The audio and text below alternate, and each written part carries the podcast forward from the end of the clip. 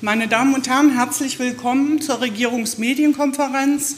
Wir haben Ihnen zum, zum einen Zahlen, Daten, Fakten in Sachen Steueraufkommen äh, versprochen. Damit beginnt jetzt Heike Tauber, die Finanzministerin. Anschließend ist die Ministerin Karawanski äh, da und spricht zum ökologischen Landbau in Thüringen. Dankeschön, Frau Taubert. Ja, ganz herzlichen Dank, meine Damen und Herren. Die Bilanz der Finanzämter 2022. Wir hatten uns vor ein paar Wochen äh, zur Steuerschätzung 23. Jetzt gehen wir ein Jahr wieder zurück. Äh, welche Steuereinnahmen und welche Entwicklungen haben wir in den, im vergangenen Jahr gehabt? Ich möchte zunächst sagen, dass äh, die Arbeit in den Finanzämtern in den vergangenen Jahren schon außerordentlich äh, stark geprägt war von dem Thema Corona-Pandemie. Sie wissen, dass viele Dinge erstmal geschoben wurden, dass wir die Steuerpflichtigen nicht in besonderem Maße noch zusätzlich belasten wollten, dass es etliche Förderprogramme gab, die auch äh, auf die Steuerfragen Einfluss haben, so dass die Kolleginnen und Kollegen doch einer Vielzahl von Herausforderungen ähm, ausgesetzt waren. Deshalb ganz herzlichen Dank zu allererster Stelle, dass wir ähm, hier motivierte Mitarbeiterinnen und Mitarbeiter haben, die ihre Aufgabe machen, denn wenn es keine Steuereinnahmen gibt, dann gibt es keine Schule, keinen Kindergarten und keinen Straßenbau. Wie machen wir das? Wir haben Ihnen eine kleine Präsentation gemacht. Wir sind 2623 Mitarbeiterinnen und Mitarbeitern in den Finanzämtern. Äh, diese Mitarbeiterinnen und Mitarbeiter haben 784.611 Steuerfälle veranlagt. Wir haben mal aufgeschlüsselt, welche das im Einzelnen sind. Das Steueraufkommen lag im vergangenen Jahr bei circa 8,2 Milliarden Euro. Äh, die Finanzministerin sagt, wenn das alles hier geblieben wäre, wäre schon okay. Aber Sie wissen, im Finanzausgleich wird das Geld zunächst mal bis auf die Landessteuern an den Bund abgeführt, der das dann über besondere Regularien wieder an die Bundesländer verteilt. Wenn Sie mal das Steueraufkommen sehen, so haben wir natürlich zuallererst äh, die Lohnsteuer als größten Batzen, 3,5 Milliarden Euro. Das sind 43 Prozent ähm, unseres Gesamtaufkommens in Thüringen. Die Einnahmen aus der Lohnsteuer haben sich um 10,5 Millionen Euro gegenüber dem Vorjahr leicht erhöht. Die zweitstärkste Einnahmequelle ist die Umsatzsteuer mit circa 2,4 Milliarden Euro. Äh, sie ist damit 29,3 Prozent äh, für Steuereinnahmen in Thüringen verantwortlich. Und äh, diese Umsatzsteuereinnahmen sind erstmals im Vergleich zu den Jahren 20 und 21, also den Corona-Jahren, wieder angestiegen um 166 Millionen Euro. 2022 wurden wie auch im Jahr 21 zahlreiche neue Unternehmen gegründet. Insgesamt 10.687 Einzelunternehmen, 1.200 Personengesellschaften und 1024 Körperschaften. Diese Entwicklung ist für uns in Thüringen positiv, äh, sieht, dass sich auch die Wirtschaft bei uns normalisiert hat. Und äh, Sie haben ja, ja in den letzten Tagen ist ja diskutiert worden, ist Deutschland in einer Rezession oder ist es nicht in einer Rezession? Wir haben bestimmte äh, Einschnitte, trotz alledem teile ich die Meinung in weiten Kreisen, dass wir jetzt keine echte Rezession befürchten müssen. Die Vollbeschäftigung zeigt, dass äh, die Unternehmungen, die am Markt agieren, auch ausgelastet sind. Wir kommen zur Einkommensteuer. 1,02 Milliarden Euro, damit 8,2 Prozent höher als im vergangenen Jahr und auch das Körperschaftssteueraufkommen als noch eines, was über einer halben Milliarde Euro liegt, nämlich 524 Millionen, liegt mit 17,6 Prozent höher als im Jahr 21 und bewegt sich dabei deutlich über dem Vorkrisenniveau. Äh, zum Vergleich 2019 hatten wir dann nur 400 Millionen ungefähr. Das Grunderwerbsteueraufkommen, was hier auch in der Tabelle angezeigt ist, war im vergangenen Jahr um 13,4 Prozent gestiegen. Äh, wir hatten im Bereich der Steuerschätzung aber äh, schon darauf hingewiesen, in diesem Jahr prognostiziert geht es wieder weit runter, nämlich auf ca. 200 Millionen, nur dass man da mal ungefähr die Vergleiche hat. Die Erbschaft und Schenkungssteuer liegt mit 0,2 Prozent auch etwas über dem Vorjahreswert. Meine Damen und Herren, hier sind mal die einzelnen Finanzämter aufgeführt. Sie sehen also, das Finanzamt Erfurt ist mit Abstand das größte Finanzamt, hat das höchste Steueraufkommen, gefolgt vom Finanzamt in Jena ähm, mit 1,4 Milliarden Euro. Diese beiden Finanzämter haben natürlich auch aufgrund ihrer Größe bestimmte Aufgaben zugeordnet bekommen, sodass sie auch mit diesen Einnahmen umgehen. Aber auch der sogenannte ländliche Raum ist ja vertreten mit Mühlhausen mit 912 Millionen Euro, ähnlich wie im Vorjahr. Wir möchten einen Blick auf die Gewährung der Forschungszulage werfen. Seit dem Januar 2020 werden Forschungs- und Entwicklungsvorhaben steuerlich gefördert. Ähm, wir prüfen diese FE-Vorhaben und die Finanzämter setzen das dann auch fest. Wir können sagen, wir haben 53 Forschungszulagenbescheide von den Finanzämtern erlassen und äh, die Zulage insgesamt beträgt 2,3 Millionen knapp. Wenn wir auf die Prüfdienste gehen, wir haben ja auch die Außenprüfung, ähnlich das Niveau wie im Vorjahr mit 5473 Prüfungen. Ähm, das entspricht dem Niveau 21 vor der Pandemie. 2019 hatten wir noch 8600 Prüffälle, aber äh, wir denken, dass sich das natürlich auch wieder äh, im Ansteigen bewegt, äh, sodass wir auch da schauen, läuft alles korrekt. Wir haben circa 300 Betriebsprüferinnen und Betriebsprüfer, die im vergangenen Jahr 2727 Betriebsprüfungen vorgenommen haben und 84 äh, Millionen mehr Steuern festgesetzt worden. Auch hier geht es nicht darum, dass wir sagen, das sind alles schlimme Finger, diese äh, geprüften äh, Einrichtungen oder auch Unternehmungen, sondern oft sind es auch kleine Fälle, sind es zum Teil auch Versäumnisse, aber das summiert sich auf die Summe, die ich Ihnen vorgetragen habe. Ja, bei der Lohnsteueraußenprüfung haben wir zum Beispiel 11 Millionen, ähnlich wie im Vorjahr, ähm, Mehreinnahmen haben können. Da sind ca. 1500 Unternehmen geprüft worden und auch die Umsatzsteuer-Sonderprüfung, die immer stattfindet, hat äh, zu einem Mehrergebnis von 18 Millionen geführt. Im Vorjahr waren das 23 Millionen. Auch die Steuerfahndung ist nach wie vor wichtig. Deutschland ist deswegen ein Land, das mit Steuereinnahmen recht gut ausgestattet ist, weil wir natürlich auch jedes nicht nur Versäumnis äh, uns anschauen, sondern natürlich auch schauen, ähm, wo gibt es tatsächlich äh, Unternehmungen und vor allen Dingen natürlich äh, Mitarbeiter, ähm, die der Meinung sind, sie können Steuern hinterziehen. Deswegen mit 237 Steuerfahndungsmaßnahmen ähm, und 91 Amts- und Rechtsbehelfsversuchen haben wir auch hier gearbeitet. 29 Millionen sind hier an Mehrergebnis eingeflossen. Und Sie müssen sich einfach mal die Summen vorstellen, 30 Millionen, da kann man schon ein bisschen was machen. Ne? Ähm, wenn ich zum Beispiel an Universitäten denke, da fängt, glaube ich, die kleinste bei über 40 Millionen an, ist das zumindest schon ein ganz gerüttelt Maß an so einer Institution, die wir da doch eintreiben können.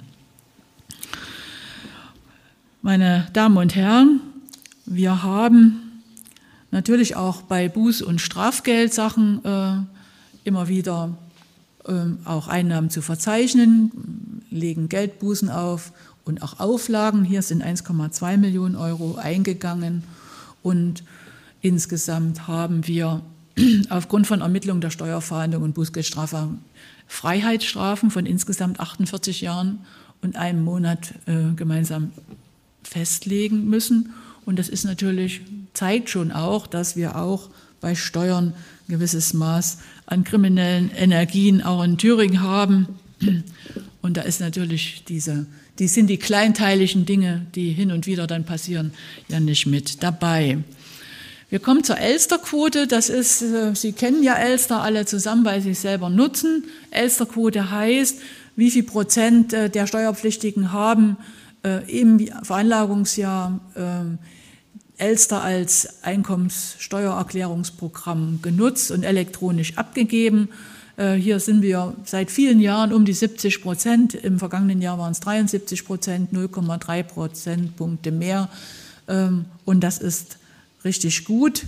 Wir haben auch eine ganze Menge sogenannter Autofälle. Das heißt, Sie geben Ihre Steuererklärung über Elster ab oder ein und ähm, dann läuft der Fall vollautomatisch durch. Das heißt, an keiner Stelle hat das Programm ähm, eine, ja, nicht einen Fehler, sondern zumindest lenkt das Programm keine Aufmerksamkeit auf irgendwas. Sie haben also letztlich im maschinellen Teil alles richtig gemacht. Davon sind 141.990 Fälle im Arbeitnehmerbereich. Das ist nicht verwunderlich, weil viele Arbeitnehmerinnen und Arbeitnehmer ja auch relativ wenig bei der Steuer sogenannt absetzen können. Ähm, das ist die Entfernungspauschale, das sind Spenden, das sind vielleicht mal besondere Belastungen und auch der Schornsteinfeger, aber im Großen und Ganzen äh, ist es schon eine gute äh, Fälle. Die Autofallquote im Arbeitnehmerbereich haben wir dann knapp bei 30 Prozent, 28 Prozent und bei den allgemeinen Veranlagungen, weil das doch spezieller ist, ist das bei 8 Prozent. Wie sind die Laufzeiten? Da haben wir ja auch in den vergangenen Jahren immer mal in den Vergleichen mit den anderen Bundesländern hinterhergehangen. Ähm, hier haben sich die Zeiten insgesamt trotz alledem verlängert, auch wenn wir eine ganze Reihe von Maßnahmen ergriffen haben, äh, wie mit Fällen umzugehen ist, damit wir auch eine schnellere Abarbeitung haben können.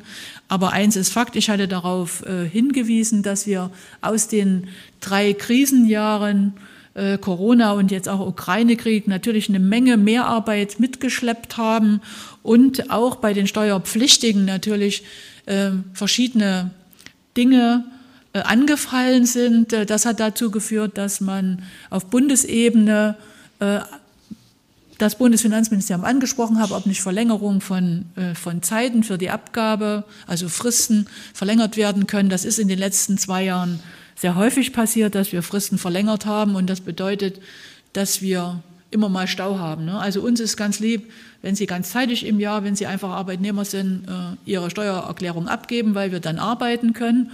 Und wenn sich aber alles dann auf einmal bald, weil alle sagen, ja gut, jetzt ist doch ein Tag vor Schluss, dann haben wir natürlich zu tun, dann verlängern sich die Zeiten. Ähm, das können wir leider nicht ändern. Deshalb ähm, nochmal meine Bitte auch an alle Steuerpflichtigen, wenn Sie sich aufmachen, am Jahresanfang die Steuererklärung fürs vergangene Jahr zu machen. Machen Sie es zügig, dann können Sie auch mit einer kurzen Abarbeitungsfrist rechnen. Herzlichen Dank. Vielen Dank, Frau Taubert. Wir kommen zur Fragerunde. Gibt es Fragen an die Finanzministerin? Herr Henschel. Haben Sie eine Erklärung dafür, dass äh, bei Grundsteueraufkommen der Anstieg so gering ist, aber zum Beispiel bei Körperschaftssteuer oder Einkommensteuer das Plus so stark ist? Kann man da möglicherweise den Rückschluss daraus ziehen, dass vor allem Unternehmen und Selbstständige zu diesem Mehr an Steuereinnahmen beigetragen haben? Es kann sich auch um Verschiebung handeln. Wie gesagt, wir haben 2020 und 2021 ja eine ganze Menge Fristverschiebungen gehabt, ne, sodass wir erst 22 äh, viele 20er Steuererklärungen abarbeiten konnten. Äh, und darin kann, kann, schon die Begründung liegen, dass, ähm, dass an der Stelle, dass sich halt fürs Jahr 22 doch mehr geballt hat und deswegen die Mehreinnahmen gekommen sind. Weil insgesamt können wir nicht davon ausgehen, dass wir mit Steuermehreinnahmen aufgrund anderer wirtschaftlicher Aspekte rechnen müssen. Gibt es weitere Fragen? Herr Henschel nochmal? Noch eine Nachfrage. Äh, Sie haben wieder eine ganz schöne erkleckliche Summe an, an Jahren an Freiheitsstrafe, äh, die da verhängt wurden wegen ähm, Steuerdelikten. Haben Sie da vielleicht noch ein besonderes, explizites Beispiel, einen besonders schlimmen Fall in Anführungsstrichen parat? Nein, das habe ich nicht. kann ich Ihnen nicht sagen. Ja. ja. Wir können mal nachfragen, ob das uns jemand sagen kann. Herr Hanschmann, dpa, bitte.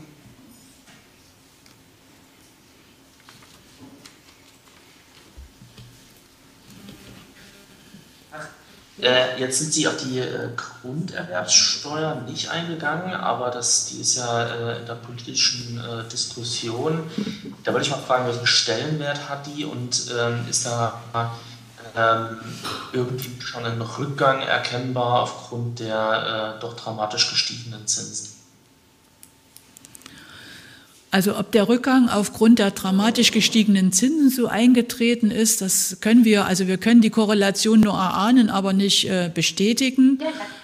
Es ist aber so, dass die, äh, dass die Grunderwerbsteuer, ich hatte das schon angedeutet, bei der Steuerprognose 2023 äh, um über 60 Millionen eingebrochen ist.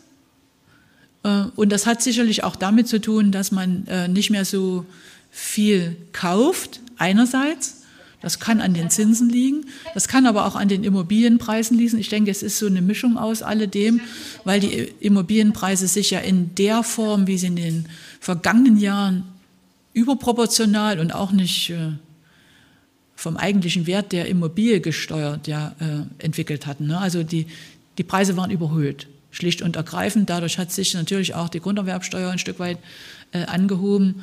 Äh, und das, der Markt, Immobilienmarkt ist ja auch, man sagt, er ist eingebrochen. Ähm, also das heißt auch, die Immobilien können in verschiedenen Lagen nicht mehr zu dem Preis veräußert werden und damit sinkt natürlich auch die Grunderwerbsteuer. Die Grunderwerbsteuer hat, äh, ist 286, 222 gewesen Millionen. Wir prognostizieren 200 Millionen für 23, obwohl wir 264 Millionen Einnahme im Haushalt äh, geplant haben. Das heißt, es ist schon ein erheblicher äh, Einbruch. Aber die Grunderwerbsteuer ist äh, nur ein kleiner Punkt, wenn Sie in der Veröffentlichung, habe ich dieser Tage auch gelesen, äh, äh, wird man sie, hat man sie schnell mit der Notarkosten zusammengetan, damit es doch ein bisschen mehr erscheint. Aber es sind ja nur 4 Prozent des äh, Kaufpreises, beziehungsweise bei uns sind 6,5 momentan ähm, sodass an der Grunderwerbsteuer der Erwerb einer Immobilie zuallermeist nicht scheitert. Gibt es weitere Fragen an Frau Taubert? Herr Hanschmann nochmal.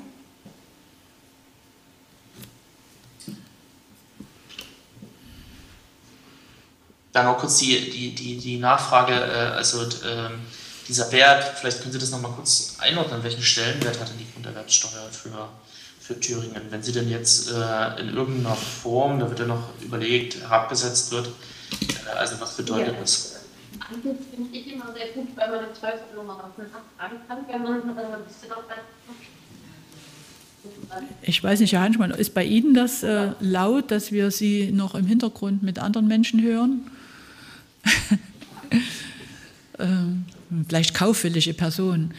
Also für uns, äh, wir rechnen ja damit, dass wir zwischen 70 und 80 Millionen, wenn äh, die Reduzierung käme, die im Landtag vorgeschlagen ist, ähm, würden wir also Mindereinnahmen haben. Die Grunderwerbsteuer ist eine der wichtigsten Einnahmen, die das Land überhaupt hat aus eigenen Steuern. Wir haben ja sonst kaum Steuern. Die Biersteuer ist nicht relevant, die Weinsteuer ist nicht relevant und äh, damit geht uns natürlich eine wichtige Steuer raus. Und das bedeutet schlicht und ergreifend, dass für solche Beträge natürlich keine Maßnahmen für, äh, ja, für unsere Bürgerinnen und Bürger laufen können. Ne? Also können sie also weniger Feuerwehrautos anschaffen, sie können weniger Straßenbau machen, können weniger soziale Projekte machen, können sich raussuchen, welches Projekt ihnen am liebsten ist. Das fällt dann halt einfach weg. Ich sehe keine weiteren Fragen. Vielen Dank, Frau Taubert. Dann begrüße ich Agrarministerin Susanna Karawanski bei uns zum ökologischen Landbau.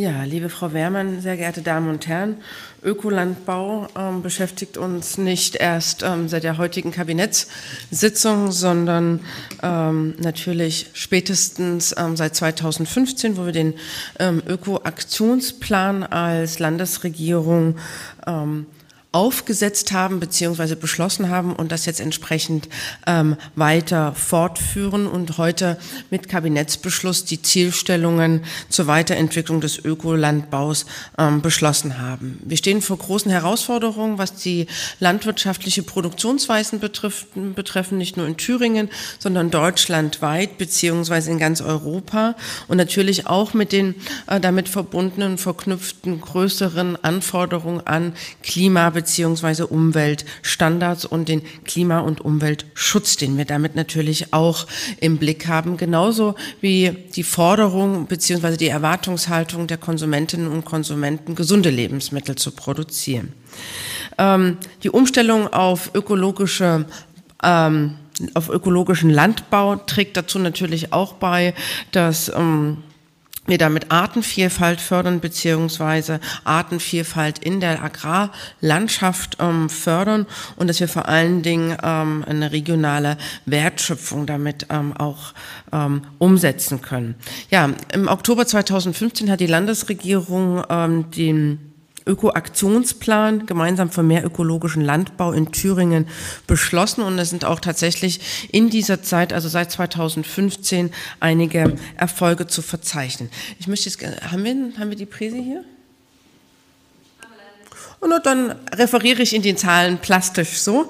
Ähm, wir haben einen Anstieg an ökologischen äh, landwirtschaftlichen Flächen von etwa 32.000 Hektar noch im Jahre 2015 ähm, auf ähm, knapp 60.000 Hektar im Jahre 2022. Und damit stieg der Anteil von ökologisch bewirtschafteten, bewirtschafteten Flächen insgesamt von, also wenn man jetzt gesamt äh, landwirtschaftlich genutzten Flächen sieht, sieht, von 4,4, ähm, 4,2 Prozent 2015 auf 7,7 ähm, Prozent. Im Vergleich dazu bundesweit liegt der Durchschnitt bei 10,3 Prozent. Also wir liegen noch drunter, aber haben in den vergangenen Jahren große Schritte getan, also hatten Zuwachsraten von 80 Prozent nahezu. Ganz konkret, äh, wie viele Betriebe umfasst das? Wir haben also 514 ähm, landwirtschaftliche Betriebe, die nach den Richtlinien Richtlinien des ökologischen Landbaus arbeiten, ähm, davon auch 87 Betriebe mit Hofverarbeitung und das entspricht dann, wenn man das auf die Fläche von Thüringen wieder zurückrechnet, etwa 14,4 ähm, Prozent ähm, aller landwirtschaftlichen Betriebe in Thüringen, die ähm, nach den ökologischen Standards produzieren. Und auch das ist ein Anstieg im Vergleich zum Jahr 2021 um mehr als sieben ähm, Prozent. Wir fördern natürlich auch den Ökolandbau ähm, ganz konkret. Also in den vergangenen Jahren, seit 2015, haben wir mit entsprechenden europäischen ähm, Kohäsionsfonds, auch den Bundesmittel, auch Landesmittel als Kofinanzierung mehr als 86 Millionen Euro ähm, bereitgestellt. Ja, ähm, wir setzen natürlich mit diesem Positionspapier die Arbeit der Landesregierung seit 2015 fort. Und Ziel ist es, dass äh, mit dem Positionspapier damit natürlich auch in der neuen Fördermittelperiode, die seit 2023, also die neuen äh, Agrar, gemeinsame Agrarpolitik, also der GAP, ähm, hier ein ausgewogenes, marktangepasstes und vor allen Dingen auch umweltkonformes Wachstum des ökologischen Landbaus mit abzubilden. Also jetzt in der neuen Fördermittelperiode Periode entsprechend auch den Ökolandbau stärker nochmal auch aus Landesperspektive zu verankern. Er tut es ja schon bereits ähm, im Sinne der europäischen Strategie. Was wir nicht tun, ist auf einzelne Aspekte des Ökolandbaus in dem ähm, Öko, äh, in dem ähm, Förder äh, Positionspapier ähm, einzugehen, sondern das, was wir machen, ist eine Gesamtschau, wo wir vier Handlungsfelder für die künftige Entwicklung des Ökolandbaus ähm, ähm ausgemacht haben, die wir weiterhin ähm, schwerpunktmäßig bearbeiten. Das betrifft vor allen Dingen die Qualifizierungsangebote und den Wissenstransfer zum ökologischen Landbau, weil ähm, tatsächlich dort auch noch eine Nachfrage ist, wie kann man umstellen, auch als Landwirtin beziehungsweise als Landwirt. Dann natürlich auch die Investitionen und Innovationen für moderne und wettbewerbsfähige ökologische Land- und Lebensmittelwirtschaft, die Leistungen des ökologischen Landbaus für Umwelt, Klima und Tierwohl und dann auch den Auf- beziehungsweise den Ausbau regionaler Öko-Wertschöpfungsketten, dass natürlich regionale Öko-Lebensmittel auch in die Gemeinschaftsversorgungen stärker Einhalt, ähm, Einzug halten. Ähm, das entspricht auch der europäischen Strategie Farm to Fork, also von, ähm, von der Landwirtschaft bis hin auf den Teller, also bis hin zur Gabel. Und das ist auch ähm, bildet sozusagen dieser Duktus bildet auch unser Positionspapier ab. Wir, wie kommen wir da drauf? Es ist ein Ergebnis, dass wir seit 2021 in verschiedenen Fachgesprächen äh, mit der Ökobranche, mit dem Berufsstand, aber auch in der Zusammenarbeit ähm, ähm, des Infrastrukturministeriums, auch natürlich mit dem thüringischen Landesamt für Landwirtschaft und ländliche Entwicklung, äh, ländlichen Raum ähm, geführt haben, aber auch ähm, in Zusammenarbeit ähm, und der Expertise mit mit anderen Bundesländern und natürlich auch das, was tagtäglich die Agrarverwaltung auch ähm, zu bewerkstelligen hat. Ich möchte vielleicht ähm, noch ähm, auf zwei Aspekte eingehen. Natürlich ist Ökolandbau immer nur die eine, ähm, der eine Bestandteil, wie produzieren wir die Lebensmittel. Es geht natürlich hier weiter auch um einen ressortübergreifenden Ansatz, wo vor allen Dingen der Blickwinkel auf die Kooperation ähm, auch geht, also sozusagen eher der, die Tellerseite, wie kriegen wir mehr ökologisch produzierte Lebensmittel in die Gemeinschaftsversorgung, in die Kantinenversorgung beziehungsweise in die Schulen, also auch hier die Zusammenarbeit mit dem Bildungsressort beziehungsweise auch ähm, mit dem Sozialministerium und natürlich muss es dann auch im Handel sich entsprechend wiederfinden. Also insofern auch die Zusammenarbeit auch ähm, mit dem Wirtschaftsministerium, was sich weiterhin ähm, anknüpft. Ähm, vielleicht noch ähm, als letzten Aspekt, ähm, wie wir das konkret ähm, unterstützen beziehungsweise fördern. die Finanzierung läuft entsprechend unserer Fördermaßnahmen über europäische Mittel der Agrarforderung, also im Rahmen der europäischen Strukturfonds, wo wir entsprechend ähm, dann auch ähm, kofinanzieren beziehungsweise auch den Bundesmitteln als mit Landesmitteln ähm, Kofinanzierung. Und ähm, hier haben wir ja auch noch seitens des ähm, ähm BMEL einige Entwicklungen ähm, zu erwarten, an die wir dann auch entsprechend anknüpfen wollen. Und Ziel ist es tatsächlich, also nicht nur eine Sensibilisierung ähm, herbeizuführen, sondern tatsächlich in diesen vier Handlungsfeldern, die ich Ihnen umrissen habe, stärker noch den Ökolandbau in Thüringen zu verankern und zumindest als Zielmarge für die nächsten Jahre den Bundesdurchschnitt zu erreichen und vielleicht darüber hinaus. Vielen Dank für die Aufmerksamkeit.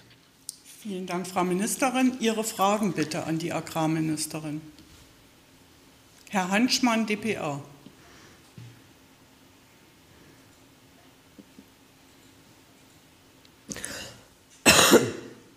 Ja, genau, nochmal Entschuldigung für die Hintergrundgeräusche, das ist ja Bürosituation.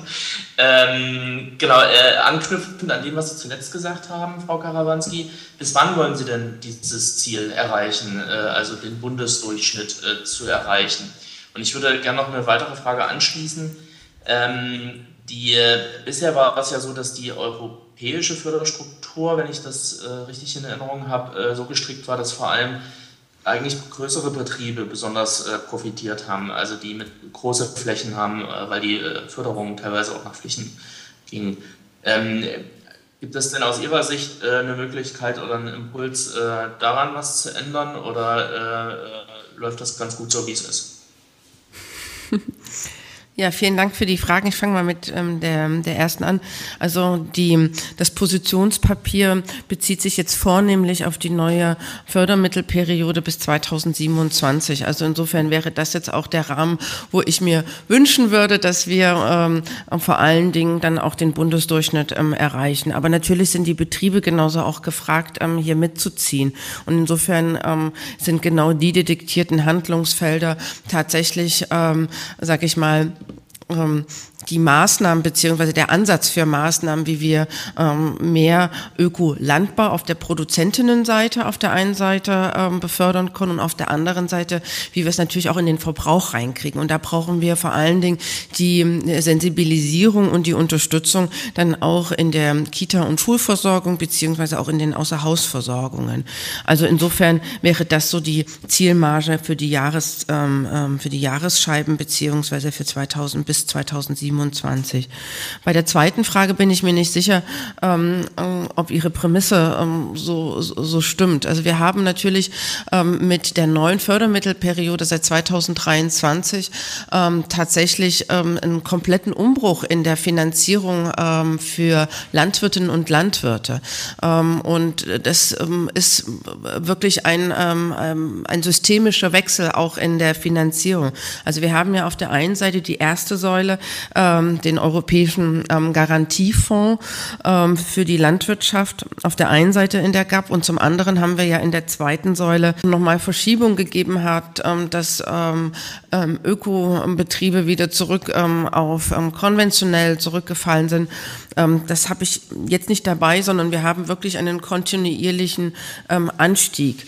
Ähm, das, was wir eher zu verzeichnen haben, ist natürlich, dass die Produzenten, die dann zwar nach Ökokriterien produzieren, allerdings am Markt nicht ihre Ware als ökologisch produzierte Ware absetzen können, sie es dann natürlich als konventionelle Ware absetzen, obwohl es Ökoware ist. Also das ist dann sozusagen eher ein unternehmerisches großes Risiko, was im Moment, ähm, denke ich, die Landwirtinnen und Landwirte beschäftigt, weil sie natürlich ähm, für, ähm, diese, äh, für diese Standards ähm, zum Teil nicht entlohnt werden. Und das macht sich bemerkbar, wie wir es auch in anderen Branchen, beziehungsweise die Finanzministerin hat es ja auch gerade ähm, beschrieben, wie wir es auch in anderen Bereichen haben, dass es eine Kaufzurückhaltung von Menschen gibt, beziehungsweise auch ähm, ähm, ähm, ähm, sage ich mal, das, was wir in der Corona-Pandemie an mehr und an sehr bewussten regional produzierten ähm, Produkten hatten, dass da jetzt eine Zurückhaltung bei den Konsumentinnen und Konsumenten ähm, zu verzeichnen ist. Wie das sich tatsächlich dann auf die Produzentinnen abzeichnet äh, beziehungsweise zurücklegt, das kann ich zum jetzigen Zeitpunkt nicht sagen, weil wir ja gerade erst dieses Jahr zum Januar diesen Jahres auch mit der neuen ähm, äh, Fördermittelperiode in der Agrarförderung gestartet sind. Gibt es weitere Fragen an die Ministerin? Das sehe ich nicht. Vielen Dank. Dankeschön. Und wir wünschen Vielen Ihnen Dank. noch eine schöne Woche. Danke.